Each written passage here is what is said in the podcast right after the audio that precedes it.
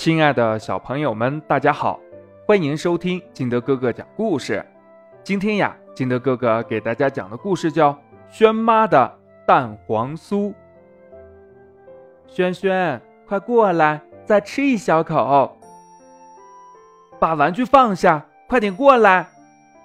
轩妈的语气越来越重，但小轩轩却不为所动，该玩自己的玩具依旧。玩着自己的玩具，轩妈把小碗往桌上一扔，双手抱在胸前，越想越生气，越想越生气。怎么孩子就这么挑食呢？就喜欢吃零食、吃糖，零食又不能当饭吃。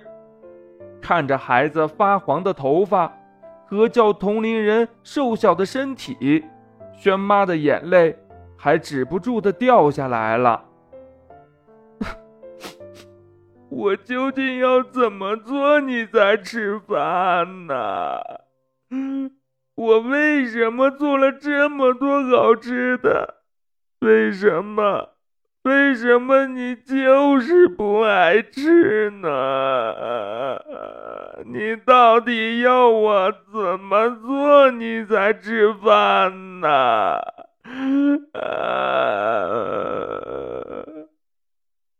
这轩妈呀，边哭边说，又像在检讨自己。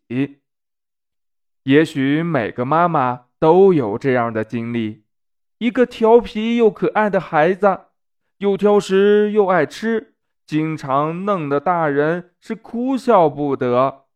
这也许是妈妈真的觉得压力太大了，积攒了很多的不顺，都随着眼泪爆发了出来。哭着哭着，轩妈竟然睡着了。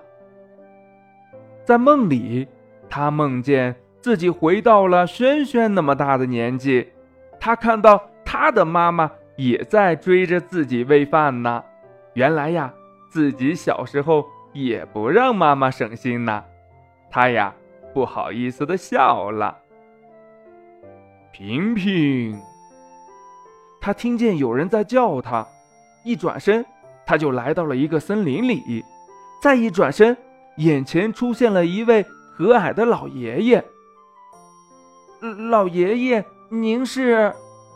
轩妈有点奇怪，平平这个名字可不是所有人都知道的。哈哈哈哈哈！你不认得我，但你也许听过我的名字。我就是轩轩最喜欢听的金德哥哥画西游里的太白金星。我呢，这次前来是奉玉帝之命，特来助你，也是助这世间万千个母亲。啊啊！什么？玉皇大帝、太白金星、西游记、孙悟空，这都是什么呀？真的有这些人？呃，不对，真的有这些神仙？轩妈呀，是惊得目瞪口呆，这是遇上神仙了，还是遇上神经病了呀？神仙不都是故事里的吗？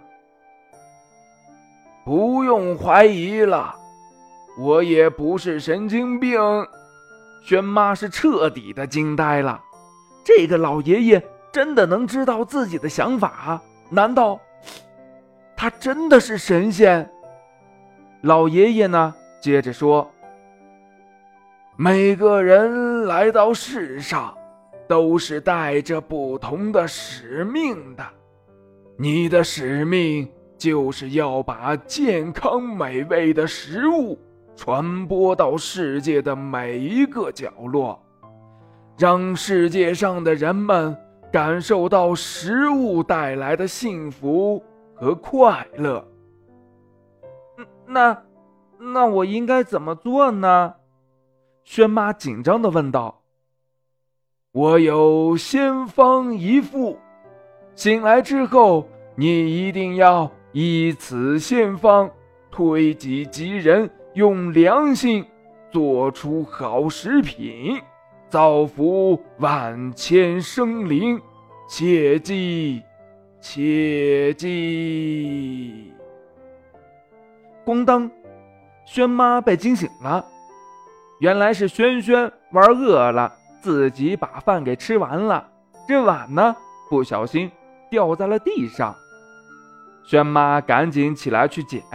可一伸手，他就发现他手里竟然握着一个荷包。打开荷包，里面有一张配方，他这才知道，那个呀根本就不是梦。他马上按照先方上的所写，做出了营养又美味的点心。这刚一出锅呀，轩轩就闻着味儿来了。轩轩一连吃了好几个。这轩妈呢，高兴坏了。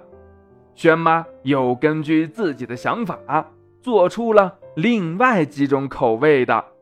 因为这些点心都要用到蛋黄和酥皮，所以轩妈给他们起了个名字，叫“轩妈蛋黄酥”。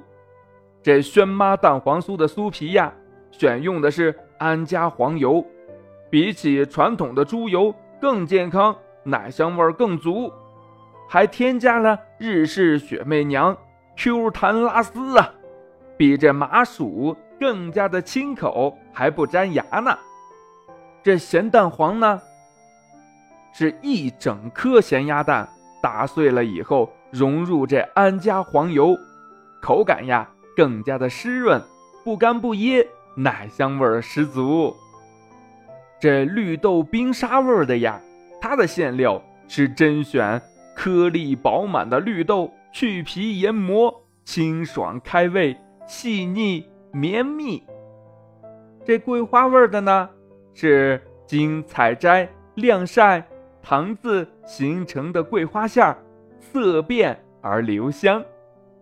而这榴莲味的呢，是选用泰国金枕榴莲，馅儿多肉厚，浓郁果香。真材实料呀，而且还有紫薯味儿的。紫薯呢是选用黑龙江沃土孕育的紫薯，色泽饱满，粉糯绵密。还有一位是红豆味儿的，这红豆味儿的呀，研磨的红豆沙，绵甜清香，不加香精更加健康。掰开一个雪媚娘，个个都能拉丝呢。而且呀，它还有很多种吃法，比如加热十秒左右，更加的软糯，拉丝效果更好。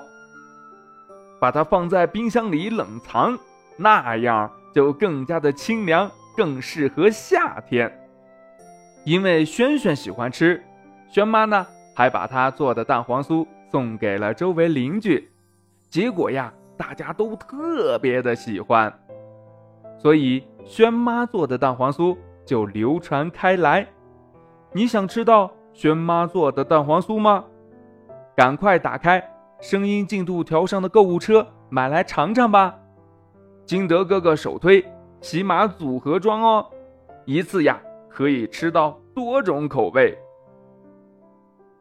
好了，今天的故事就到这里。喜欢听金德哥哥讲故事的，欢迎您下载喜马拉雅，关注金德哥哥。